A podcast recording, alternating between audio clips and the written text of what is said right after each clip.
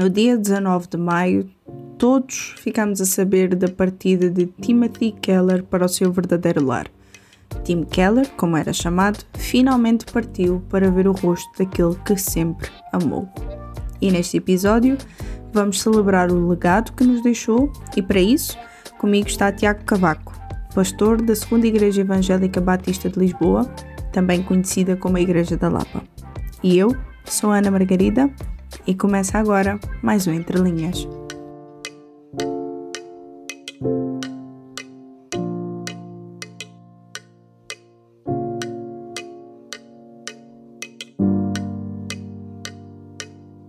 Tiago, nós, embora soubéssemos já da condição de saúde do Tim Keller, a verdade é que a morte, mesmo assim, parece que tem um poder que consegue nos apanhar de surpresa embora a uhum. gente já, de certa forma, já estivéssemos um pouco à espera.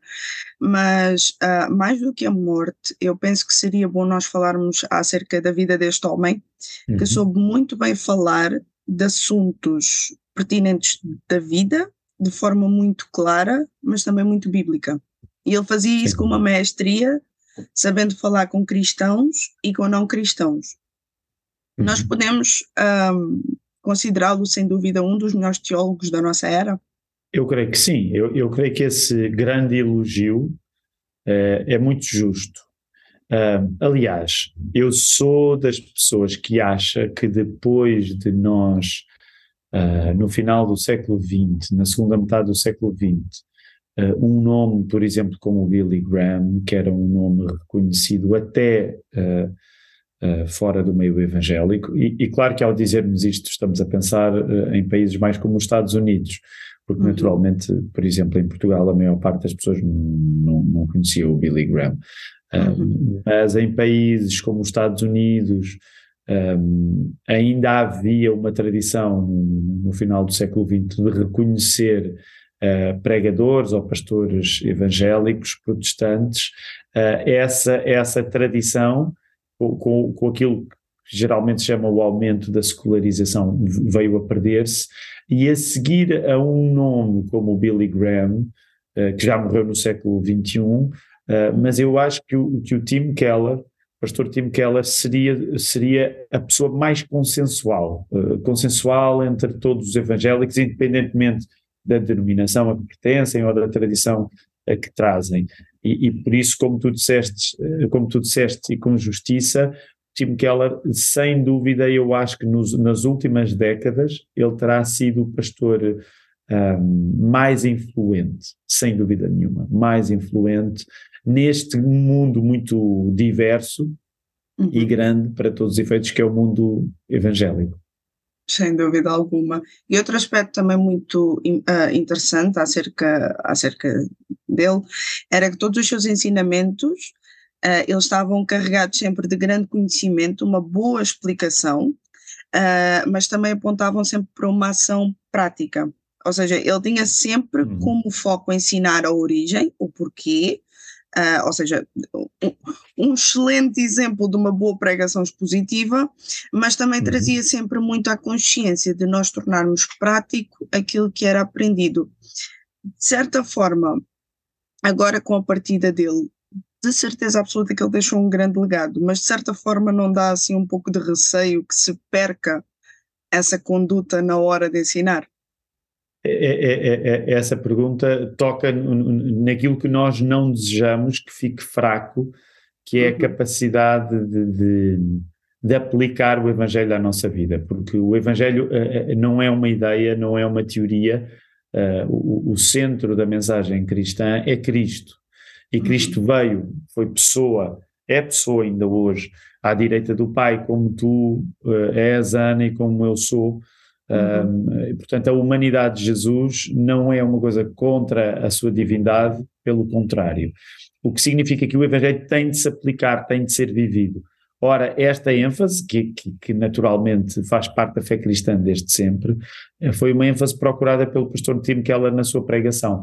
Há quem goste de falar em dois livros que é preciso ler na hora de pregar a Bíblia, ou mesmo na hora de simplesmente testemunhar a fé cristã, que é o livro que é a Bíblia, a Revelação, mas que é o livro que é o mundo, uh, e, e, neste caso a criação. Portanto, uhum. um, Deus revela-se na sua palavra de um modo especial, essa é a revelação especial, mas há a revelação natural, que é nós compreendermos o mundo à nossa volta, a criação de Deus, e nesse sentido, até indo um pouco mais longe, compreendermos o nosso contexto. E uhum. quem, quem, quem leu os livros do Tim Keller, quem ouviu as mensagens dele, quem o conheceu, sabe que ele era um leitor muito atento da palavra de Deus, a Bíblia, mas que ele era um leitor muito atento do contexto das pessoas para quem falava, do auditório que o estava a ouvir, e infelizmente, como tu dizias, Ana, nem sempre os, o, o, quem prega a palavra uh, tem a leitura apropriada das pessoas que estão à sua volta. E, e, sobretudo, se estivermos a falar das pessoas que não creem. Essa era uma das coisas notáveis no Tim Keller ele conseguia falar para pessoas que não conheciam a Bíblia, sem que isso significasse ele ser superficial em relação à Bíblia, um, e, e, essa capacidade de falar para um descrente, não tornando a fé algo superficial, mas pelo contrário, compreendendo os anseios até da pessoa que não tem uh, uma identificação religiosa, isso é uma coisa que sem dúvida nós precisamos de continuar a, a estimular entre nós a leitura desse outro livro que é o contexto. Uh, e, e, eu espero, aliás, tenho confiança nisso, que o exemplo do Tim Keller, apesar da sua ausência ser muito sentida, vai permitir, já tem contribuído para que, por exemplo, para quem prega de uma maneira mais formal, como por exemplo é o meu caso, uh, seja atento às pessoas que eventualmente estão connosco pela primeira vez e nunca ouviram uma pregação e não conhecem a Escritura. E que, portanto, esse cuidado, não só para com a mensagem que deve ser pregada, mas com a pessoa a quem eu vou pregar, se possa manter. E eu estava a pensar agora aqui no seguinte: uh, as redes sociais elas têm o poder de passar informação muito rápido. E mesmo quem não estivesse uh, a par de quem era Tim Keller, a verdade é que de todas as publicações que se fizeram uh, devido à sua morte, e os elogios que foram feitos e, e, bem feitos, de certa forma eu também acredito que isso vai despertar para que mais pessoas continuem a ler uh, a obra que ele deixou. Nesse caso, qual é que seria a tua recomendação? Pelo menos assim um top 3 de livros que todos deveriam ler parece que estamos combinados, sabes? Porque na semana passada, no dia, no dia em que ele partiu, na sexta-feira, uh, eu estava aqui na igreja, aqui na Lapa, e estava com, com os meus colegas, os outros pastores, o Filipe Souza e o Mark Bustrom, uh, e quando soubemos da, da notícia da partida, e, e, sabes, houve aquele momento assim de, de tristeza, porque de uhum. repente ficámos tristes. Eu, eu tinha tido o privilégio de Uh, por cinco vezes. Cinco vezes eu ouvi o Tim Keller e, e por um, duas vezes encontrei-me. Só falei com ele uma vez, mas uhum. uma outra vez tive uma conferência onde ele estava e, e, e eu estava a ouvi-lo e depois foi-me dada a oportunidade de, de, falar. Portanto, imagina, foi uma grande emoção para mim porque significa Acredito. que não foi propriamente uma pregação, mas foi cerca de 15 minutos em, em que eu tinha o Tim Keller a ouvir-me a mim. Portanto, um dos meus heróis ali a ouvir-me estava, estava bastante nervoso. E claro, quando soubemos da notícia, houve assim aquele momento de tristeza.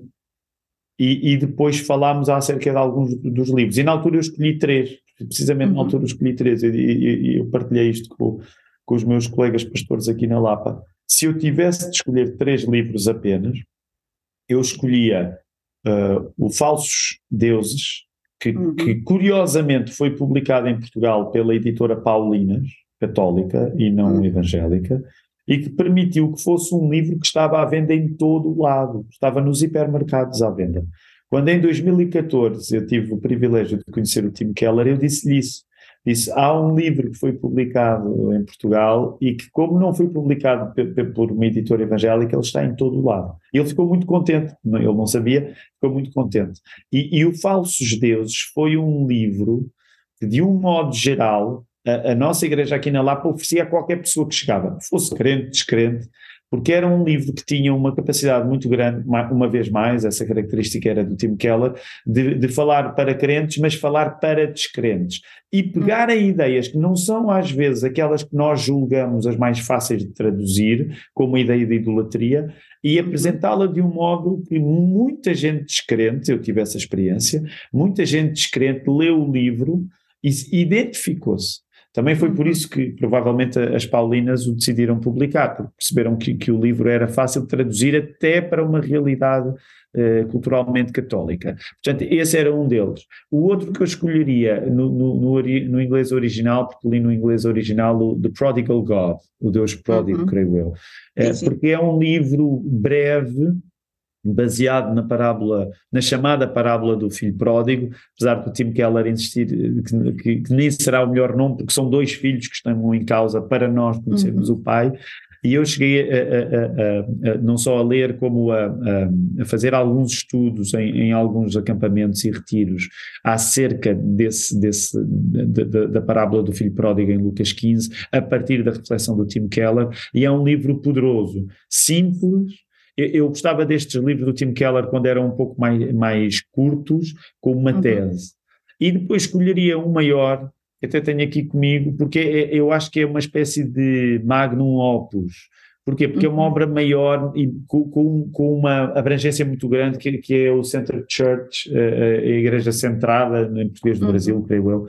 Um, e, e, que é um livro em que o Tim Keller, de certa maneira, destila a sua filosofia de ministério pastoral com uma, eh, com uma amplitude imensa, sem ser superficial e com uma graça única quando fala das posições que não são as dele. E isso é de facto uma coisa, é, era uma coisa excelsa acerca deste nosso irmão Tim Keller, é que ele era capaz de ser uma pessoa que apresentava os seus princípios, a sua teologia, em traços gerais, eu, a teologia do Tim Keller é em grande parte a que, a que eu abraço também, uhum. a tradição mais reformada, um, mas ele era de uma fraternidade quando apresentava os argumentos que não eram os dele, que de facto isso abençoava todas as pessoas, quer as que concordavam com ele, quer as que não concordavam com ele. E no Center Church, é de facto, eu escolheria como terceiro, bastante diferente do Falsos Deus, do, do, do Prodigal God,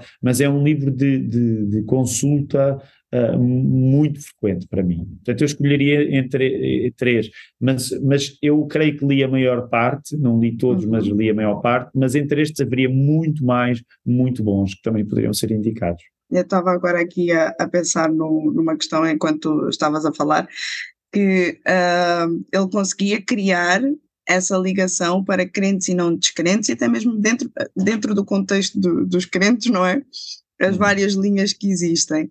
E noto que não era numa necessidade de ser aprovado ou que toda a gente gostasse dele, mas era que realmente uhum. houvesse uma boa uh, conduta de debate, pelo menos, ou pelo menos uhum. um, um, uma boa conversa. E isso é muito raro. É, é. Sabes, ele, ele tinha uma regra Uh, não é a única pessoa que tinha essa regra, mas, mas várias vezes ele falava nela, que era sempre que tu uh, representas ou, ou, ou mencionas uh, a, a, opinião do, do, do, teu oponente, no sentido em que alguém tem uma opinião diferente da tua, uhum.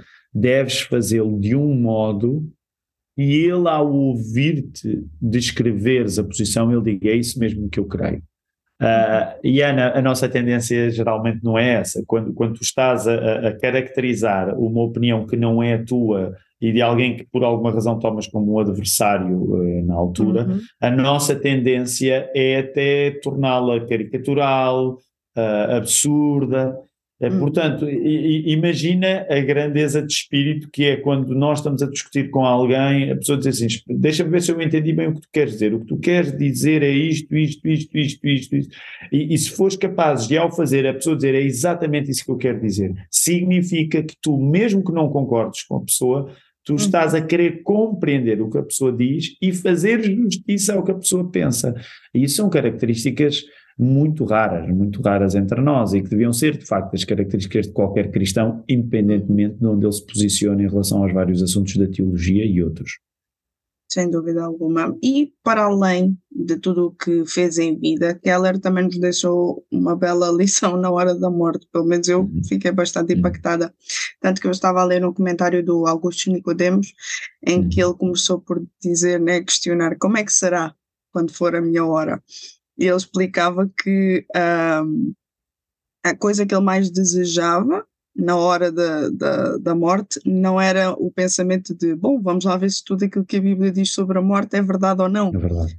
Mas uh, ele gostaria de ter o mesmo sentimento que o time teve, que foi, uh, estou pronto para ver Jesus. Eu mal posso esperar uhum. para ver Jesus. Um, penso que a lição que ele nos deixou é que nós devemos honrar Jesus em tudo, até na morte, uhum. certo? Uhum.